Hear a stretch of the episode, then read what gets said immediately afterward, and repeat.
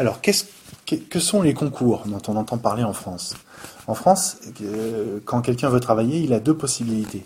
Soit il travaille dans le secteur privé, euh, pour une entreprise, une société, ou, ou pour lui-même, soit il travaille dans le secteur public. À ce moment-là, il travaille pour l'État français. Euh, et c'est ce qu'on appelle un fonctionnaire. Donc il y a plusieurs types de fonctionnaires. Mais d'une manière générale, tous les,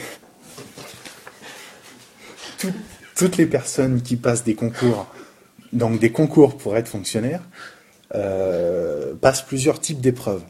Euh, il y a d'abord ce qu'on appelle les épreuves écrites, donc c'est des examens écrits, et suite à ces épreuves écrites, les meilleurs sont pris pour les épreuves orales. Donc on passe euh, devant un jury.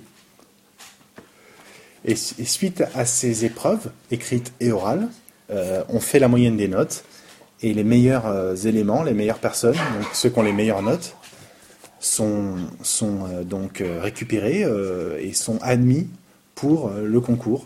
C'est-à-dire qu'elles deviennent fonctionnaires dans un corps particulier. Et donc il y a plein de, différents types de corps pour travailler pour l'État.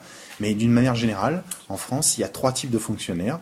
Il y a les fonctionnaires d'État, qui travaillent pour l'État, qui peuvent donc travailler sur tout le territoire français. Il y a les fonctionnaires territoriaux, qui eux travaillent dans les régions, dans les communes, euh, dans les mairies. Et le troisième type, c'est la fonction publique euh, hospitalière. Donc c'est des fonctionnaires qui travaillent uniquement dans les hôpitaux. C'est un corps un peu particulier. Voilà.